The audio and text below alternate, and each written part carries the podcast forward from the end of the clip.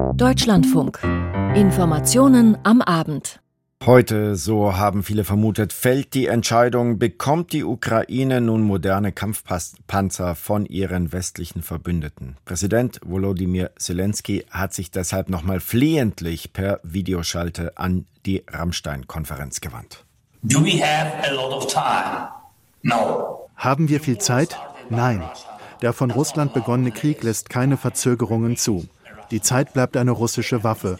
Wir müssen schneller werden. Zeit muss unsere Waffe werden, genau wie Luftverteidigung und Artillerie. Wir sprechen gleich mit unserem Sicherheitskorrespondenten über die Panzerfrage und über alle weiteren Ergebnisse des Rammstein-Treffens. Darüber, dass der Bundestag zu groß ist, aktuell, darüber herrscht weitgehender Konsens. Aber wie ihn verkleinern, ohne eine der darin vertretenen Parteien zu übervorteilen? Die Ampelkoalition will eine Wahlrechtsreform. Vor allem die Union sträubt sich gegen genau diese und hat jetzt gekontert. Darüber sprechen wir gleich. Außerdem in dieser Sendung der Abschluss des Weltwirtschaftsforums in Davos, der Lübcke Untersuchungsausschuss und die Kältewelle in Afghanistan. Ich bin Tobias Oehlmeier. Guten Abend. Dass etwas passieren muss, dass die Ukraine Unterstützung braucht, darüber waren sich die westlichen Verbündeten angeführt von den USA schon vor ihrem Treffen heute auf dem US-Luftwaffenstützpunkt Rammstein im Klaren. Aber was bedeutet das konkret? In der öffentlichen Wahrnehmung ist die Debatte zugespitzt worden auf die Lieferung von deutschen Kampfpanzern, sprich Leopard 2. Markus Pindor hat die Pressekonferenz für uns verfolgt. Markus, die Verbündeten wollen, Zelensky fordert, Scholz zögert. Was ist denn nun rausgekommen? Nichts ist dabei herausgekommen, zumindest was den Leopard 2 anbelangt.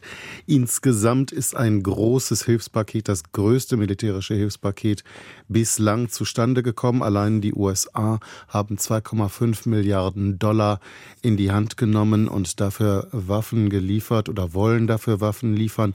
Da ist eine ganze Menge bei. Da sind Striker, Radschützenpanzer bei. Da sind auch wieder Bradleys bei, 40 Stück.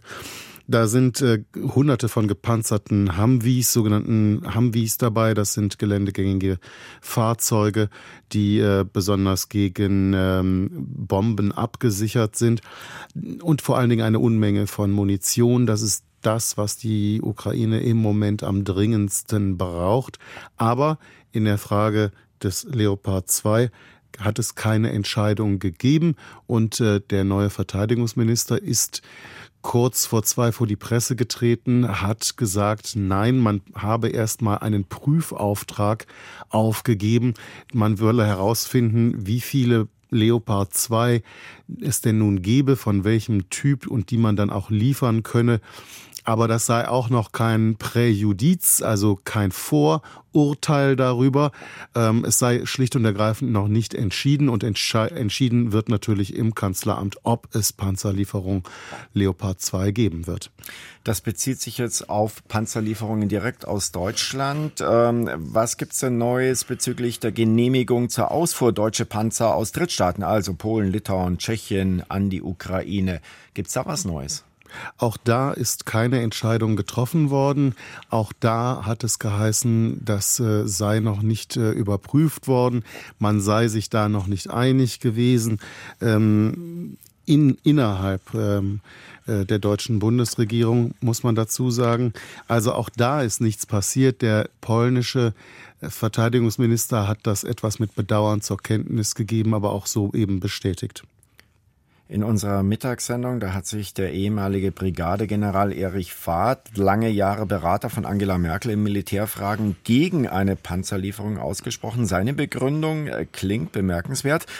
Man solle sich erstmal klar werden von Seiten des Westens, also von der NATO, wo man überhaupt hin möchte politisch. Soll die Ukraine Russland besiegen? Sollen, äh, soll man die Russen einfach nur bremsen? Soll die Ukraine in die Lage versetzt werden, ihre verlorenen Gebiete wieder zurückzuholen? Mag das auch ein Grund sein, warum sich die NATO-Staaten mit der Panzerentscheidung so schwer tun?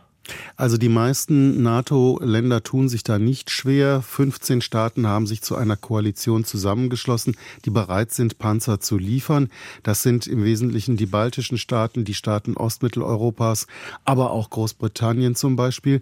Also da sind die Ansichten durchaus unterschiedlich und äh, es wundert mich, äh, dass äh, der äh, General Watt noch nicht zur Kenntnis genommen hat, dass mittlerweile die meisten davon sprechen, dass die Ukraine in die Lage versetzt werden soll, ihr verlorenes Territorium von Russland wiederzugewinnen, also Russland militärisch zu besiegen. Das ist ziemlich klar. Und warum er noch weiter mit der Lieferung von Panzern warten will, nach elf Monaten, in denen man sich Gedanken darüber hätte machen können, äh, das erschließt sich mir auch nicht. Die Bundesregierung will aber offenbar auch immer noch warten, will, wie Sie es gesagt haben, prüfen. Was für einen zeitlichen Horizont denken Sie denn, wird das noch in Anspruch nehmen? Also weder hat es eine gute Begründung dafür gegeben, dass man noch nicht entschieden hat.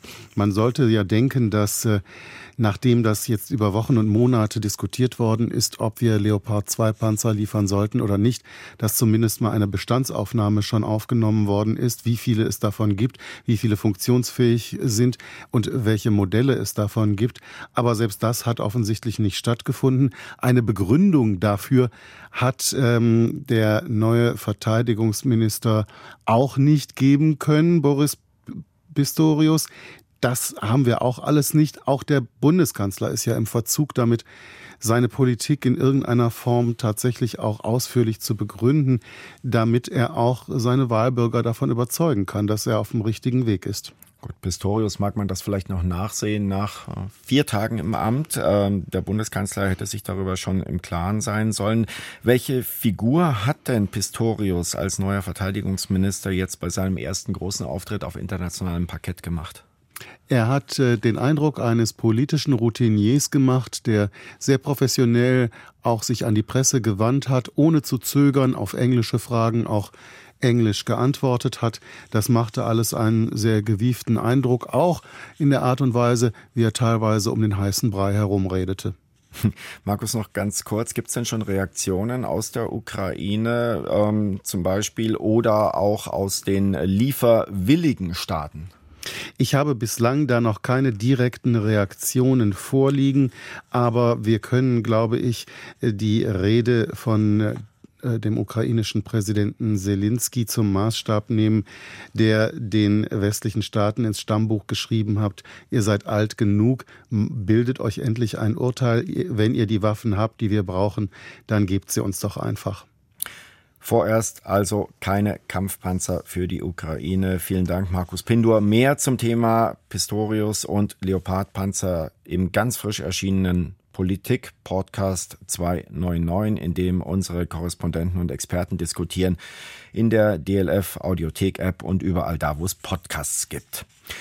Zu welchem militärischen Paradigmenwechsel der Ukraine-Krieg schon geführt hat, das mag auch diese Ansage von Frankreichs Präsident Emmanuel Macron belegen. Eigentlich wollte er einen Wehretat für sein Land in Höhe von 295 Milliarden Euro für sechs Jahre. Nun gab es einen, was heißt eigentlich Wumms auf Französisch, aus Paris, Caroline Diller. Unsere Anstrengungen werden im Verhältnis zur Gefahr stehen, also beträchtlich sein, sagte Präsident Emmanuel Macron. Für das französische Militärbudget heißt das in Zahlen gut 400 Milliarden Euro in den nächsten sechs Jahren, also zwischen 2024 und 2030. Das ist ein Drittel mehr als in der laufenden Finanzierungsperiode. Auch das Budget der militärischen Geheimdienste soll ab 2024 massiv ausgeweitet werden, nämlich um 60 Prozent. Wir müssen uns darauf einstellen, dass es mehr bewaffnete Konflikte geben wird und dass die brutaler und vielschichtiger werden, sagte Macron in einer Rede vor ranghohen Militärs in Mont-de-Marsan. Deshalb müsse die französische Armee in der Lage sein, auf die so wörtlich Gefahren dieses Jahrhunderts zu reagieren. Der Krieg gegen die Ukraine habe offenbart, wo es Lücken in der Verteidigungskapazität gebe, so Macron weiter. Die zusätzlichen Mittel sollen demnach vor allem in Drohnen und den Ausbau der Luftabwehrkapazitäten fließen. Ziel sei außerdem, die Produktionszyklen der französischen Rüstungsindustrie zu optimieren, um besser auf die Anforderungen sowohl der französischen Armee als auch ihrer Partner reagieren zu können. Macron forderte zudem mehr Einsatz von der Industrie, um die Kosten für Produktion und Wartung von militärischem Gerät zu senken. Auch das Weltwirtschaftsforum in Davos war in diesem Jahr nach zwei Jahren Pandemie vom russischen Angriffskrieg auf die Ukraine überschattet. Aber mit Fortschreiten dieser fünftägigen Veranstaltung sind auch andere Wirtschaftsthemen aufs Tapet gebracht worden. Ralf Geißler mit seinem Abschlussbericht. Hey, hey! Das Weltwirtschaftsforum endet, wie es begonnen hat, mit Klimaprotesten. Es ist allerdings nur ein Grüppchen, das am Mittag in Davos demonstriert. Währenddessen gibt im Kongresszentrum Kristalina Georgieva einen Ausblick auf die Weltwirtschaft. Die Direktorin des Internationalen Währungsfonds sagt, die Wirtschaftskrise könnte weniger dramatisch ausfallen als befürchtet. Dieses Jahr seien 2,7 Prozent Wachstum möglich, wenn alle an einem Strang zögen. If we are like an elephant in a China shop. Wenn wir aber wie ein Elefant im Porzellanladen den Handel zerstören, der unser Motor für jahrzehntelanges Wachstum war, dann kann uns das sieben Prozent der Wirtschaftsleistung kosten, sieben Billionen Dollar. 7 Trillion Dollars. Zusammenarbeit in einer fragmentierten Welt lautete der Titel des diesjährigen Weltwirtschaftsforums. Allerdings klappt das Zusammenarbeiten selbst hier nicht immer. Die USA haben zuletzt ein Gesetz vorgelegt, das grüne Technologien fördert. Es bevorzugt amerikanische Firmen. Bei EU-Kommissionspräsidentin Ursula von der Leyen kam das in Davos nicht gut an. Wir wollen Wettbewerb, aber wir wollen Wettbewerb über die Qualität und nicht über die Zuschüsse. Deshalb reden wir gerade mit unseren amerikanischen Freunden erstens zum Beispiel bei äh, Elektromobilität, dass wir genauso fair behandelt werden wie zum Beispiel ihre Nachbarn Mexiko und Kanada. Von der Leyen kündigte in Davos ein eigenes Subventionspaket an. Mit einem Industrieplan solle Europa zum Weltmarktführer für saubere Technologien werden. Antonio Guterres dürfte es freuen. Der UNO-Generalsekretär hatte in Davos gemahnt, die Welt tue zu wenig, um klimaneutral zu werden. We are flirting wir flirten mit der Klimakatastrophe. Jede Woche bringt eine neue Klima-Horrorgeschichte. Die Treibhausgasemissionen sind auf einem Rekordlevel und wachsen. Die Vereinbarung, die globale Erderwärmung auf 1,5 Grad zu begrenzen, geht beinahe in Rauch auf. Ohne weitere Maßnahmen steuern wir auf 2,8 Grad zu und die Konsequenzen wären vernichtend. 2.8 degree increase and the consequences Mehr machen, weniger reden, forderte Guterres. Das wünschte sich auch Volodymyr Zelensky. Der ukrainische Präsident sprach per Videoschalte zu den knapp 3000 Politikern und Unternehmern und er forderte für sein Land mehr Waffen. Die Versorgung der Ukraine mit Flugabwehrsystemen muss Russlands nächste Raketenangriffe übertreffen. Die Versorgung mit westlichen Panzern muss schneller sein als eine weitere Invasion mit russischen Panzern. Die Botschaft richtete sich auch an Deutschland. Schon zu Beginn des Weltwirtschaftsforums hatten osteuropäische Staaten Druck auf Kanzler Scholz aufgebaut, er möge der Lieferung von Leopard 2 Panzern zustimmen. Doch Scholz ging in Davos darauf gar nicht ein, sprach stattdessen von der Deutschlandgeschwindigkeit von einem Land, das unbürokratisch und schnell sein könne. Er meinte sein eigenes. Der Kanzler hielt hier vor allem eine Werberede. Wenn Sie mich heute fragen, wo man in eine nachhaltige Zukunft investieren kann mit hohen Gewinnen, dann lautet meine Antwort, suchen Sie nicht weiter, kommen Sie zu uns nach Deutschland und Europa. Auf viele Beobachter wirkte das unpassend. Trotzdem geht das Weltwirtschaftsforum optimistischer zu Ende, als es begonnen hatte. Man redet noch miteinander, außer mit Russland, das nicht eingeladen war. Der Präsident des Weltwirtschaftsforums, Borge Brende, schickte die Teilnehmer mit den Worten nach Hause. Wir können eine widerstandsfähige, nachhaltige und gerechte Zukunft gestalten. Aber der einzige Weg ist zusammen. Together. Anschließend fuhren alle erst einmal einzeln wieder heim. Die Limousinen und SUVs der Staatschefs und Millionäre schoben sich zurück durchs Tal bis zum nächsten Mal in Davos. Das Weltwirtschaftsforum in Davos ist beendet. Ein Bericht von dort von Ralf Geißler. Aktuell zählt der Deutsche Bundestag 736 Mitglieder. Dabei sollten es eigentlich nur 598 sein. Der Rest kommt zusammen durch Überhang- und Ausgleichsmandate und das kostet Geld. Nicht nur die Stühle, die da vor der konstitutionierenden Sitzung jeweils montiert werden müssen. Und dieses Geld, das ist einer der Gründe, warum die Ampel eine Reform des Wahlrechts möchte. In ihrer Form bisher ein Dorn im Auge der Unionsparteien. Die haben jetzt einen eigenen Vorschlag vorgelegt. Gudula Geuter in unserem Hauptstadtstudio. Was schlägt die Spitze der CDU-CSU-Fraktion denn da genau vor? Sie schlägt erst einmal vor, dass der Bundestag verkleinert wird, betont, das sei auch ihr sehr wichtig. Es gibt ein kurzes Papier der Fraktionsleitung mit den Vorschlägen der Unionsfraktion an die Ampelkoalition. Die beiden wichtigsten Punkte sind, die Zahl der Wahlkreise soll noch weiter verringert werden. Es gibt ja ein Gesetz, das jetzt schon vorsieht, dass es für die kommende Bundestagswahl nur noch 280 statt 299 Wahlkreise geben soll. Das ist ein Vorschlag, der sich nach dem Ampelentwurf erledigen würde.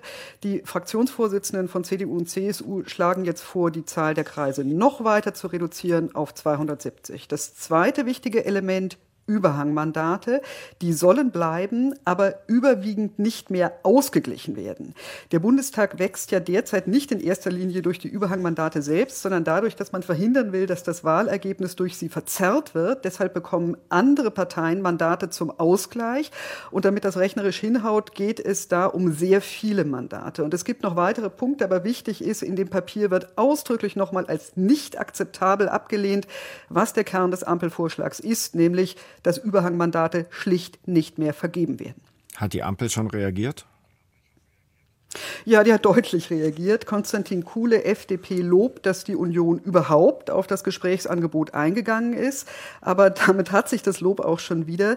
Er kritisiert ebenso wie die grüne Co-Fraktionsvorsitzende Britta Hasselmann, ebenso wie der stellvertretende SPD-Fraktionsvorsitzende Dirk Wiese, dass mit diesem Vorschlag das Zweitstimmenergebnis, also das Ergebnis der Partei, ähm, der Parteizuordnungszusammensetzung des Bundestages deutlich verzerrt würde und zwar zugunsten der Union. Völlig inakzeptabel nennt das etwa Hasselmann.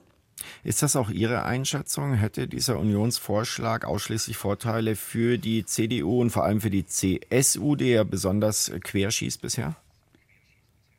Ja, keine Frage. Und dabei geht es vor allem um die nicht ausgeglichenen Überhangmandate. Das ist tatsächlich ein sehr weitgehender Vorschlag, den die Unionsfraktion hier macht. Die Große Koalition hat durchgesetzt, dass, wenn es dabei bleibt, bei der kommenden Wahl drei Mandate nicht ausgeglichen werden. Und schon das fanden die kleinen Parteien völlig inakzeptabel. Jetzt soll es um bis zu 15 gehen. Die CSU würde massiv profitieren, ebenso die CDU in Baden-Württemberg. Und übrigens, was die nackten Zahlen betrifft, unterscheidet das diesen Unionsvorschlag von dem der Ampelkoalition. Von dem profitiert erstmal keine Fraktion oder Partei. Wie äh, positionieren sich denn eigentlich die anderen im Bundestag vertretenen Oppositionsparteien? Die Linke ist skeptisch auch gegenüber dem Ampelvorschlag. Allerdings kann sie sicher mit dem noch sehr viel besser leben als mit den Vorschlägen der Union. Da liefe die Partei ganz konkret Gefahr, aus dem Bundestag zu fliegen. Die AfD dagegen hat sich klar für den Ampelvorschlag positioniert. Wie könnte es jetzt weitergehen? Ist eine Einigung in Sicht, beziehungsweise braucht sie überhaupt oder kann die Ampel so eine Reform nicht auch ohne die Zustimmung der Union durchpeitschen? Eine Einigung sehe ich nicht. Das sind völlig unvereinbare Vorschläge. Wir haben ja ein personalisiertes Verhältniswahlrecht, das heißt zwei verschiedene Ziele im Wahlrecht. Die Ampelkoalition will das Verhältniswahlrecht stärken, die Union das personale Element. Ich sehe da keine Kompromissmöglichkeit. Und ja, die Ampel kann das allein entscheiden und es würde mich nicht wundern, wenn sie das auch täte. Es gibt zwar auch manche in der SPD, die mit dem eigenen Vorschlag nicht ganz zufrieden sind, aber es gibt vor allem in allen drei Fraktionen viele, die mit der CSU keine Geduld Geduld mehr haben. Vielen Dank, Gudula Geuter, für diese Informationen und Einschätzungen zum Kampf um eine Wahlrechtsreform. Der 2. Juni 2019 war ein schwarzer Tag für die Demokratie in Deutschland. Es war der Tag, an dem der Kasseler Regierungspräsident Walter Lübcke auf der Terrasse seines Wohnhauses von einem Rechtsextremen erschossen worden ist. Das Motiv, Lübcke hatte sich für Geflüchtete eingesetzt. Nach der Tat waren die hessischen Sicherheitsbehörden in die Kritik geraten. Ihr damaliger Chef, der damalige Innenminister und heutige Ministerpräsident Boris Rhein von der CDU. Heute wurde er vor dem Untersuchungsausschuss im Mordfall Lübcke vernommen. Aus Wiesbaden Andreas Meyer-Feist. Der Ministerpräsident in einer ungewohnten Rolle. Auf einem engen Einzelplatz eines Abgeordneten sitzt er mit vielen Ordnern um sich herum. Auf dem Tisch das Schild mit der Aufschrift Zeuge. Weil der Andrang groß ist, tagt der Untersuchungsausschuss im Plenarsaal. Boris Rhein wartet nicht auf die Fragen der Abgeordneten wie andere Zeugen. Er startet mit Erinnerungen, wie Walter Lübcke und er vor mehr als 20 Jahren als Abgeordnete im Landtag anfingen, wie er als Innenminister zwar mit Gefahren von rechts zu tun hatte, aber nie mit dem Namen Namen des späteren Lübcke-Mörders konfrontiert war, der auch beim Verfassungsschutz eine Akte hatte. Genau darauf zielten dann auch die Fragen der Opposition ab. War der Verfassungsschutz auf dem rechten Auge blind? Boris Rhein verneinte das. Er habe die Gefahren in seiner Amtszeit als Innenminister bis 2014 im Blick gehabt, auch als Folge vorangegangener Verbrechen, die Neonazis bundesweit verübt hatten. Der Rechtsextremismus hat immer für uns eine große Rolle gespielt. Rechtsextremismus war uns immer klar als äh, wirklich eine der größten Bedrohungen für den Rechtsstaat. Die SPD meldete hier Zweifel an. Der spätere Lübcke-Mörder sei schon mit 20 durch unfassbare Gewalttaten aufgefallen. Aber seine Akte sei schließlich geschlossen worden. Das hätte nicht passieren dürfen. Die Indizien seien aber nicht ausreichend beachtet worden, kritisierte hessische SPD-Innenpolitiker Günter Rudolph nach dem Ende der Sitzung. Und das sind eben Dinge, da stellen wir die Frage natürlich am Schluss, wer trägt die politische Verantwortung? Das kann ja nicht die Opposition sein, sondern das sind immer diejenigen, die Regierungsverantwortung tragen. Die SPD verwies auf ein Bild, das den späteren Lübcke-Mörder Jahre vorher im Kreis von einschlägig bekannten Gewalttätern aus dem rechtsextremen Milieu bei einer Feier unter freiem Himmel zeigt. Aber auch dieses Foto habe nicht dazu geführt, dass der offensichtlich hochgefährliche Mann weiter beobachtet werden konnte. Der Verfassungsschutz habe schlecht gearbeitet, auch unter Führung des ehemaligen Innenministers Boris Rhein, so der Vorwurf des linken Politikers Thorsten Felsterhausen. Das sind nicht nur handwerkliche Fehler, das sind vor allen Dingen strukturelle Fehler in der Zusammenarbeit Zusammenarbeit zwischen unterschiedlichen Abteilungen. Boris Rhein sagte, vieles von dem, was heute kritisiert werde, sei passiert, als er noch nicht oder nicht mehr als Innenressortchef im Amt gewesen sei. Als Staatssekretär habe er dort 2009 angefangen, 2010 sei er Minister geworden. Das blieb er bis 2014. Er habe sich bemüht, den Verfassungsschutz zu stärken, auch personell besser auszustatten. Der spätere Lübcke-Mörder sei nicht mehr beobachtet worden, weil er sich vorher jahrelang unauffällig verhalten habe, so Boris Rhein.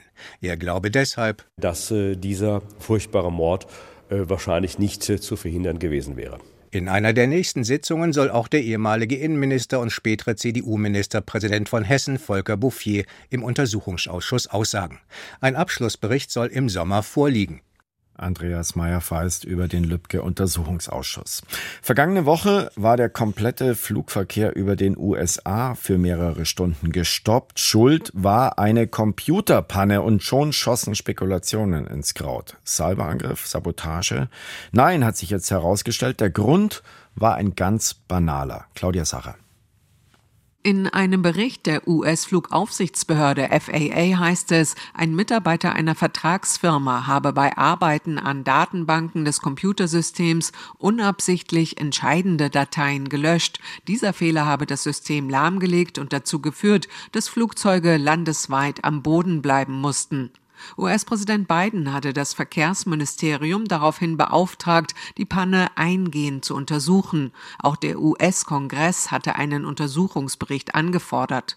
Die Flugaufsichtsbehörde gab an, es gebe keine Hinweise auf einen Cyberangriff oder ein absichtliches Stören des Flugverkehrs, man werde jedoch weiter ermitteln.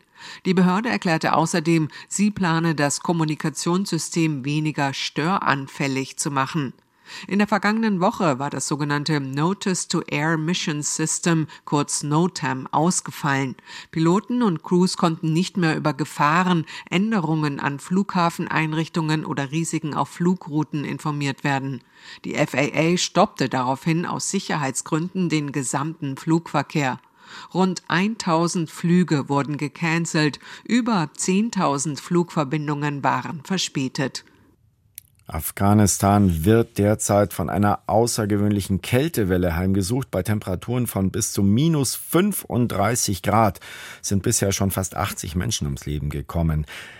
Ja, die extreme Kälte trifft das Land in einer Zeit, in der bereits Millionen ohnehin schon in Not sind und hungern müssen. Peter Hornung. Sie steht mit vielen anderen Frauen vor dem Gebäude einer örtlichen Hilfsorganisation. Sheila, Mutter von zehn Kindern. Normalerweise sind Lebensmittel das Wichtigste, was sie braucht. Jetzt dabei ist es Brennholz. Wir können es uns nicht leisten, sagt sie dem afghanischen Nachrichtensender Tolo News, im Winter Brennholz zu kaufen, um unser Haus zu heizen. Wir haben nicht mal eine Heizung in unserem Haus. Seine Familie, sagt der Kabuler Ahmad, habe nur eine Decke, unter der alle schliefen. Es sind Temperaturen, die selbst für die kalten Winter Afghanistans ungewöhnlich sind. In Kabul hat es nachts bis zu minus 18 Grad, anderswo in Zentral- und Nordafghanistan deutlich unter 30 Grad minus. Jeder versucht irgendwo Wärme zu finden, mit Lagerfeuern und Öfen. Wer es sich leisten kann, hat eine Gasflasche und einen kleinen Brenner. Die Kältewelle habe das ganze Land erfasst, sagt ein Sprecher des afghanischen Wetteramtes und werde bis nächste Woche anhalten. In den vergangenen zehn Tagen seien durch die extreme Kälte fast 80 Menschen gestorben, sagt Shafiullah Rahimi, Sprecher des afghanischen Ministeriums für Katastrophenschutz. Mehr als 75.000 Nutztiere, Ziegen, Kühe und Lämmer seien verendet. Schnelle Hilfe sei jetzt besonders wichtig. Unser Ministerium hat in Zusammenarbeit mit anderen anderen staatlichen Einrichtungen mindestens eine Million Menschen mit Nahrungsmitteln und Bargeld versorgt. Die Kältewelle trifft Afghanistan in einer Zeit, wo viele Menschen ohnehin schon Not leiden. Millionen sind unterernährt, viele hungern. Seit der Machtübernahme der Taliban kommt deutlich weniger internationale Hilfe ins Land. Vor knapp vier Wochen verboten die Radikal-Islamisten, afghanische Frauen bei Hilfsorganisationen zu beschäftigen. Das habe Hilfe für die Bevölkerung deutlich erschwert, so Rena Mattinson von der Deutschen Welthungerhilfe. Die wirtschaftliche Situation ist schwierig und ich glaube, jemand hat gesagt, dass man von den Armen stehlen muss, um die Ärmsten zu ernähren. Denn es gibt einfach nicht genug Hilfe. Die Deutsche Welthungerhilfe hat, wie viele andere internationale Hilfsorganisationen im Land, ihre Tätigkeit nach dem Verbot der Taliban vorübergehend eingestellt. Ohne Frauen könne man Hilfe nicht gerecht verteilen, das sei klar. Dennoch sei es eine extrem schwierige Situation für die humanitären Helfer. Ich bin mir sehr bewusst, dass es bedeutet, dass Kinder diese Woche nichts zu essen bekommen. Aber die Taliban haben uns in eine Lage gebracht, in der wir entscheiden müssen. Geben wir einer begrenzten Anzahl von Menschen diesen Monat keine Hilfe und muten ihnen die Konsequenzen zu, in der Hoffnung, dass sich etwas ändert? Oder nehmen wir einfach hin, was passiert, und die Hälfte der Bevölkerung, die Frauen nämlich, werden auf unbestimmte Zeit in dieser Situation sein. Jetzt in dieser Kältewelle sei es an der Zeit, so deutsche Diplomaten, dass die Taliban ihre jüngsten Verbote endlich überdenken damit die internationalen Hilfsorganisationen wieder allen Afghaninnen und Afghanen in Not helfen können. Die Kältewelle jedenfalls hält an. Für dieses Wochenende sind erneut Temperaturen bis zu minus 35 Grad vorhergesagt. Peter Hornung aus dem ARD-Studio Südasien. Etwas Hoffnung gibt es dagegen für die Menschen in China, denn nach dem rigorosen Lockdown und der schlimmen Infektionswelle nach dessen Aufhebung scheint jetzt der Höhepunkt der Corona-Infektionen erreicht. Aus China berichtet Benjamin Eisel. Großstädte wie Peking oder Shanghai sind nach dem großen Covid-19-Ausbruch im Dezember wieder größtenteils zur Normalität zurückgekehrt. Viele Krankenhäuser in unterschiedlichen Landesteilen sind nach ARD-Recherchen nicht mehr so stark belastet, Fieberkliniken teils wieder geschlossen. Medikamente und Schnelltests sind inzwischen leichter verfügbar.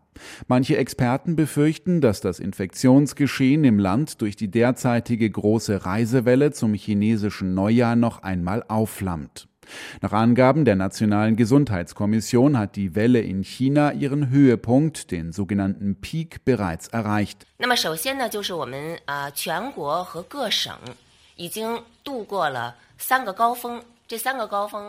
Guo Yenhong von der Behörde sagte auf einer Pressekonferenz, die Zahl an Patienten in Fieberkliniken, in Notfallambulanzen und die Zahl der Covid-19-Patienten in kritischen Zuständen nehme wieder ab. Demzufolge gab es in den Krankenhäusern des Landes bereits am 5. Januar einen Höchststand an Patienten in kritischen Zuständen. Demgegenüber steht ein Bericht der Weltgesundheitsorganisation. Demnach ist die Zahl von Corona-Patienten in chinesischen Krankenhäusern in der vergangenen Woche sprunghaft angestiegen und hat den höchsten Stand seit Beginn der Pandemie erreicht.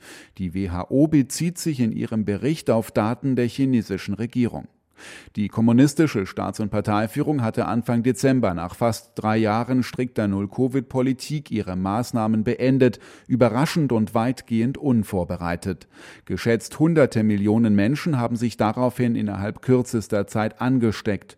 Internationale Studien gehen bis zum Frühjahr von bis zu anderthalb Millionen Corona-Toten aus. China spricht derzeit von 60.000 Toten in Krankenhäusern.